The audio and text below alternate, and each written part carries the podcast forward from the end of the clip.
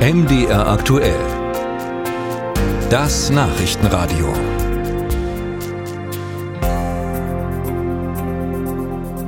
Das ist ein extrem wichtiges Jahr für Ostdeutschland, ein richtungsweisendes.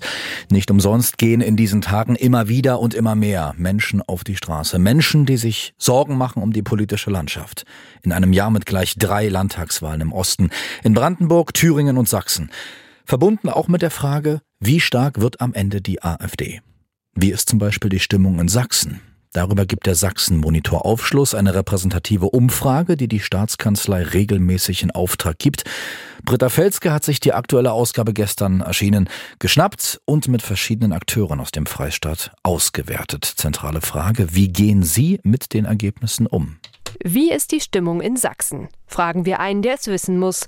Roland Löffler. Er ist nicht nur Direktor der Sächsischen Landeszentrale für politische Bildung, sondern er begleitet als Beiratsmitglied auch die Arbeit am Sachsen-Monitor. Die Menschen sind pessimistisch, die Stimmung ist schlecht, die Institutionen, Skepsis wächst und die Ausländerfeindlichkeit leider auch. Egal ob Medien, Polizei, Wissenschaft. Durchweg allen abgefragten Institutionen vertrauen die Sächsinnen und Sachsen weniger als bei der Befragung davor.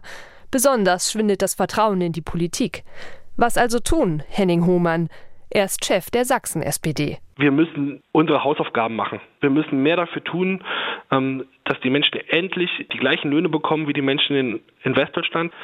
Wir müssen dafür sorgen, dass der Staat für sie funktioniert. Viele erleben das an ihren Schulen, dass ähm, der Unterricht ausfällt. Und das Dritte ist, dass wir etwas dafür tun müssen, dass das Leben der Menschen planbarer, einfacher, unkomplizierter wird. Das würde auch Alexander Dirks, Generalsekretär der CDU in Sachsen, unterschreiben. Aus seiner Sicht tut die Bundesregierung gerade aber alles dafür, dass das nicht der Fall ist. Also was kann Politik vor Ort in Sachsen tun, um Vertrauen zurückzugewinnen? Dirks sieht die von seiner Partei geführte Landesregierung da schon auf einem richtigen Weg. Dass wir gemeinsam auch mit der kommunalen Ebene Lösungen erarbeiten, beispielsweise mit der Förderung kleiner Gemeinden, dass wir auch im Bereich der Bildung in den letzten Jahren viel getan haben, trotz aller Schwierigkeiten. Wir haben die Lehrerverbeamtung durchgesetzt, wir haben Assistenzsysteme an die Schule gebracht, wir haben die Zahl der Lehramtsstudienplätze deutlich erhöht. In der Tat vertraut in Sachsen laut Sachsen-Monitor der Landesregierung fast jeder Zweite, wenn auch hier mit sinkender Tendenz. Tendenz. Die Bundesregierung genießt im Freistaat das Vertrauen von nur jedem Fünften. Auch Martin Witschers, Geschäftsführer Standortpolitik der Industrie- und Handelskammer Chemnitz, kann es gut nachvollziehen, dass das Vertrauen der Menschen in politische Institutionen schwindet, wegen der sprunghaften Politik auf Bundesebene.